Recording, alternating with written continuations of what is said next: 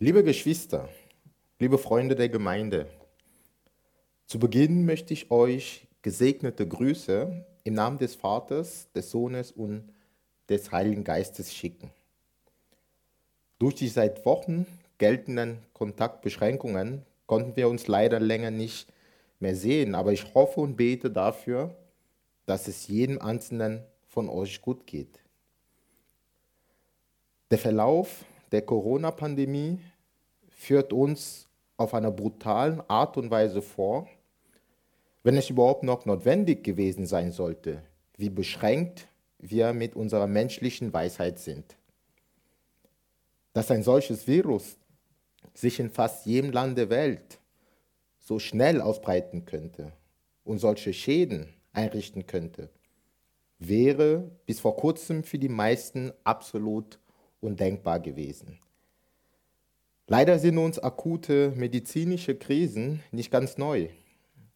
Ebola oder Cholera-Epidemien zum Beispiel, um nur diese zu nennen, sind uns geläufig, zumindest vom Hörensagen. Aber in aller Regel hängt der unkontrollierte Ausbruch von solchen Krankheiten mit widrigen Lebensumständen der Betroffenen und mit beschränkten Bedingungen für eine medizinische Versorgung zusammen. Kurz gesagt, wir sind es gewohnt, dass es sich an den Schwachen und Armen dieser Welt beschränkt. Aber dass sogar die besten Köpfe aus der Wissenschaft, und zwar in der ganzen Welt, einer medizinischen Krise nicht gewachsen sein könnten, zumindest zeitweise nicht, ist etwas ganz Neues. Spätestens jetzt sind Einsicht und Demut gefragt. Auch und vielleicht gerade für all diejenigen, die unsere moderne und weit entwickelte Gesellschaft für unverwundbar gehalten haben könnten. Versteht mich bitte nicht falsch. Wir leben in Deutschland in einem vergleichsweise reichen Land mit einer exzellenten Gesundheitsversorgung. Aber wie wir es in der momentanen Situation leider schmerzlich erfahren, vermag die beste Wissenschaft doch nicht alles. Dann wäre noch die Frage nach Gott und nach dem Warum. Wie üblich führt jede Krise dazu, dass viele sich wieder oder sich mehr mit Gott befassen. Wenn wir mit unserem Latein am Ende sind und merken, dass uns fast keiner sonst wirklich helfen kann, dann ist und bleibt Gott eine sichere Bank. Klar ist es nicht schön, Gott nur dann aufzusuchen, wenn man sich Hilfe verspricht. Wir wissen aus der Bibel, dass sich Gott eine dauerhafte und lebendige Beziehung zu jedem seinen Geschöpfen wünscht. Denn so sehr hat Gott die Welt geliebt, dass er seinen eingeborenen Sohn gab, damit jeder, der an ihn glaubt, nicht verloren geht, sondern ewiges Leben hat. Denn Gott hat seinen Sohn nicht in die Welt gesandt, damit er die Welt richte, sondern damit die Welt durch ihn gerettet werde. Wer an ihn glaubt, wird nicht gerichtet. Wer aber nicht glaubt, der ist schon gerichtet, weil er nicht an den Namen des eingeborenen Sohnes Gottes geglaubt hat. Diese wunderbare Zusage, dieses einmalige Angebot könnt ihr im Johannes Evangelium im Kapitel 3 die Verse 16 bis 18 nachlesen. Jeder ist eingeladen, jeder darf sich eingeladen fühlen. Jeder darf dieses Angebot zum ewigen Leben bei Gott für sich in Anspruch nehmen. Gott sei dafür gedankt. Trotzdem dürfen wir uns nicht nur die Rosinen herauspicken.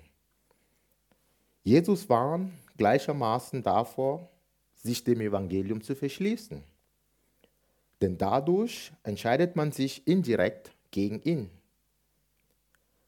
Wer sich also nicht bewusst für Jesus entscheiden sollte, entscheidet sich sozusagen gegen ihn und nimmt es in Kauf, allein vor dem Gericht Gottes bestehen zu müssen. Ohne die Gnade des Erlösers der ansonsten alle Schuld auf sich genommen hätte. Und wo keine Gnade ist, bleiben nur die Taten. Und unter uns, wer vermag schon in Anbetracht unserer Taten hier auf Erden vor dem Gericht Gottes gerecht gesprochen zu werden? Würde man darauf wetten, würden die Quoten ganz, ganz, ganz schlecht stehen. Somit stellt diese Krisenzeit für uns als Gläubige auch eine Gelegenheit dar, mit Menschen ins Gespräch zu kommen. Vielleicht sogar mit solchen, die sonst von Gott und vom Evangelium nichts wissen wollen würden. Wer mir nachkommen will, der verleugne sich selbst und nehme sein Kreuz auf sich und folge mir nach. Denn wer sein Leben retten will, der wird es verlieren. Wer aber sein Leben verliert, um meinetwillen und um des Evangeliums willen, der wird es retten. Denn was wird es einem Menschen helfen, wenn er die ganze Welt gewinnt und sein Leben verliert? Oder was kann ein Mensch als Lösegeld für sein Leben geben? Denn wer sich meiner und meiner Worte schämt, unter diesem ehebrecherischen und sündigen Geschlecht, dessen wird sich auch der Sohn des Menschen schämen, wenn er kommen wird in der Herrlichkeit seines Vaters mit den heiligen Engeln. Diese Verse aus dem Markus Evangelium im Kapitel 8 ab Vers 34, die geben einen ersten Impuls, wie man es anstellen könnte. Trotz Kontaktbeschränkung heißt es, wo auch immer möglich, sich öffentlich zum Evangelium, zum Wort Gottes zu bekennen. Durch das gezwungene Online-Leben kann die Reichweite unserer Zeugnisse vielleicht sogar eine größere Tragweite wie sonst haben. Wir telefonieren, wir texten, vielleicht schreiben manche Briefe mit Bekannten, mit Freunden, mit Familienangehörigen, die wir sonst seltener sehen. In der aktuellen Zeit spielen Entfernungen eine untergeordnete Rolle. Skype, WhatsApp und Co. sei es gedankt. Ich möchte aber auch nicht unter dem Teppich kehren, dass der offene und öffentliche Auftritt für den Glauben, für Jesus nicht nur positive Reaktionen mit sich bringt. Die Erfahrung werden viele von uns schon gemacht haben. Im Gegenteil muss man damit rechnen und auch leben können, dass man vielleicht als Spinner oder bestenfalls als Fanatiker abgestempelt wird, wenn man das wahre, das unverblümte Evangelium vermittelt. Gerade online, in den Social Media, senkt die Hemmschwelle sehr schnell und man kann sehr harschen Widerständen ausgesetzt werden. Was heißt das jetzt für uns? Auf Nummer sicher zu gehen und nur im sicheren Umfeld Zeugnis abzugeben? Da, wo man weiß, dass der Gegenüber zumindest höflich bleibt, auch wenn er anderer Meinung ist? Nein, Jesus erwartet von seinen Nachfolgern, dass sie gerade in der Öffentlichkeit zu sich selber, zu ihrem Glauben und zum Gott Gottes stehen. Dass man sich nicht verschämt verkriegt, sondern durch die Kraft des Heiligen Geistes, wann und wo immer möglich von der Güte Gottes berichten soll. Diese Einstellung, diese Einsatzbereitschaft können wir aus uns heraus nicht bewirken. Das müssen wir auch nicht. Lass uns auf Gott setzen, uns von ihm ausrüsten lassen, uns verändern lassen, damit wir unsere Ängste überwinden und ihn mächtig wirken lassen, überall, wo es notwendig ist. Eines wollen wir dabei allerdings nicht machen. Leute Honig um den Mund schmieren. Was heißt das? Wir machen uns viele Gedanken darüber, wie wir das Wort Gottes weitergeben könnten, was die, heute, was die Leute hören wollen, was sie gewohnt sind, was gut angenommen werden könnte.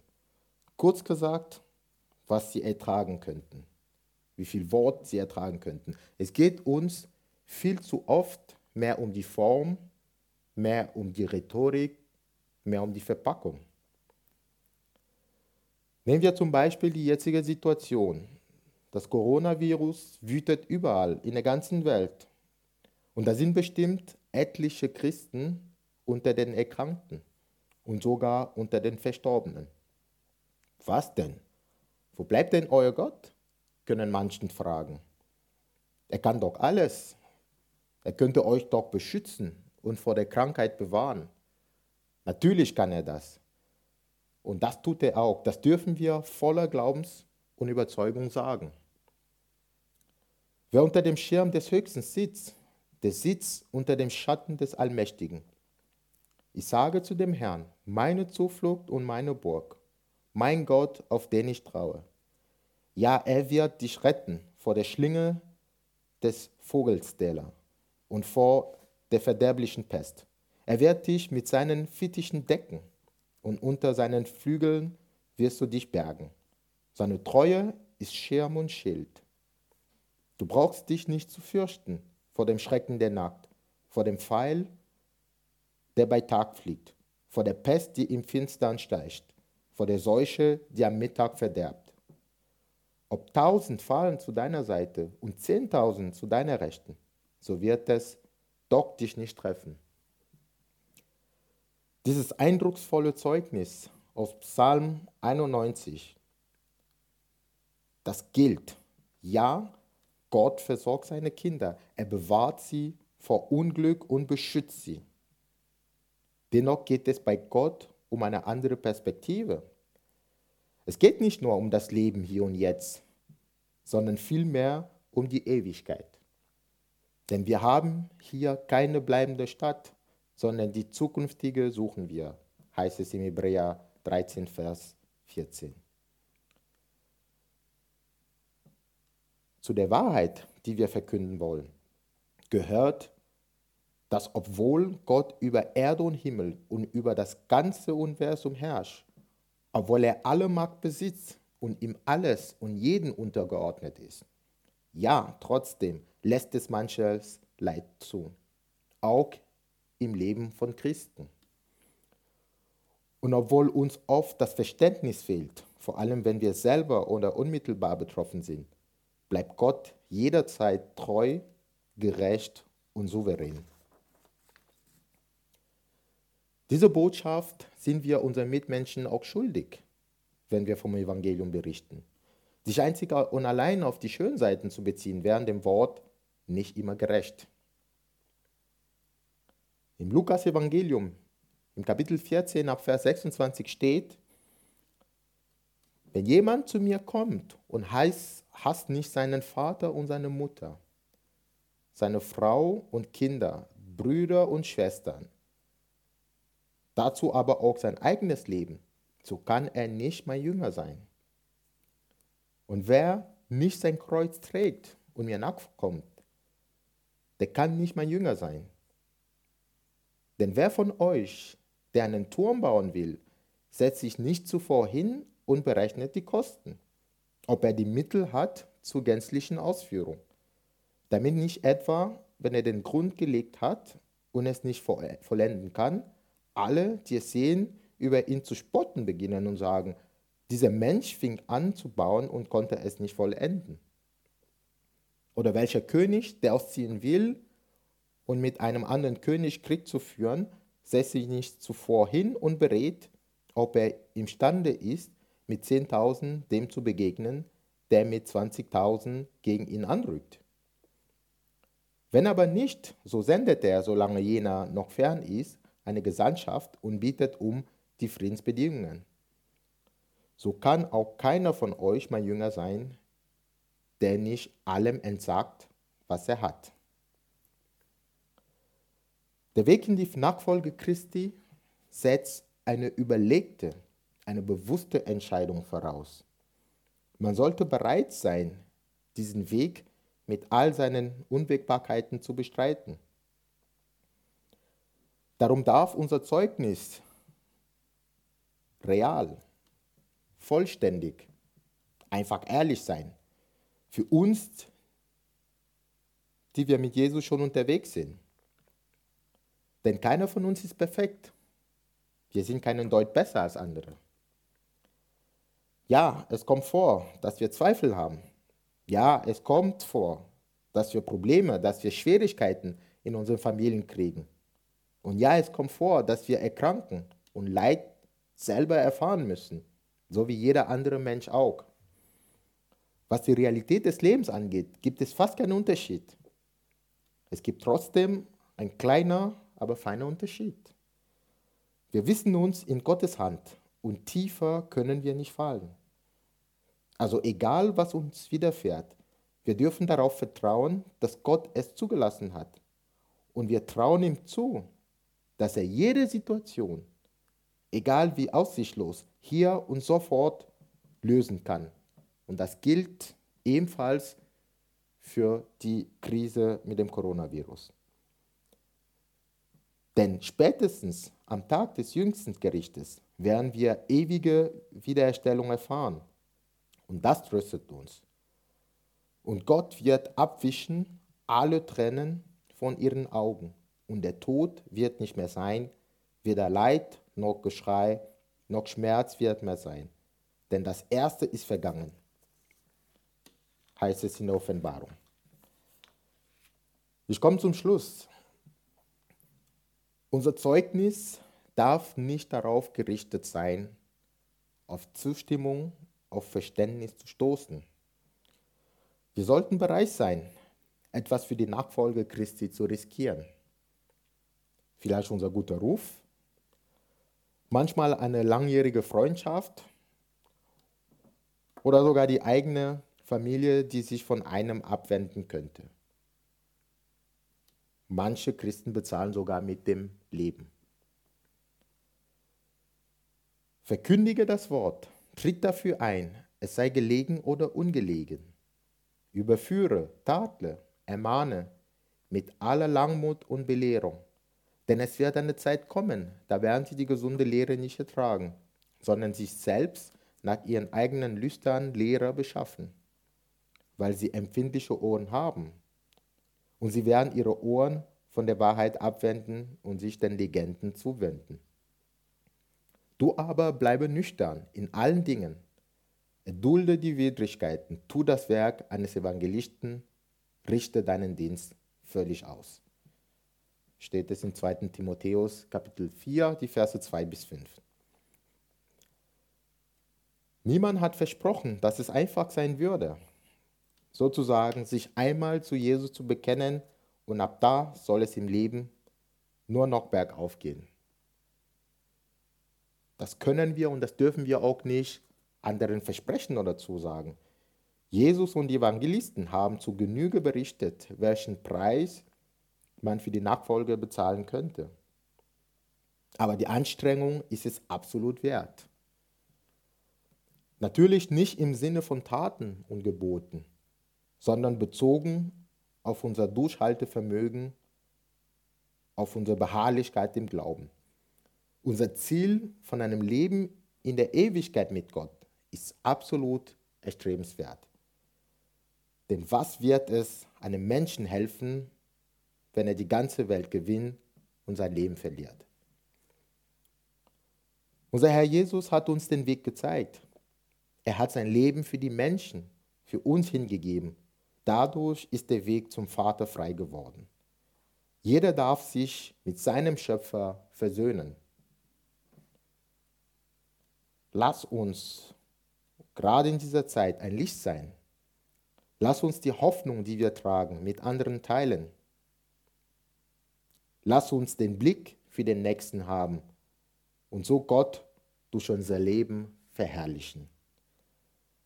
Der dreieinige Gott möge uns dafür ausrüsten. Amen.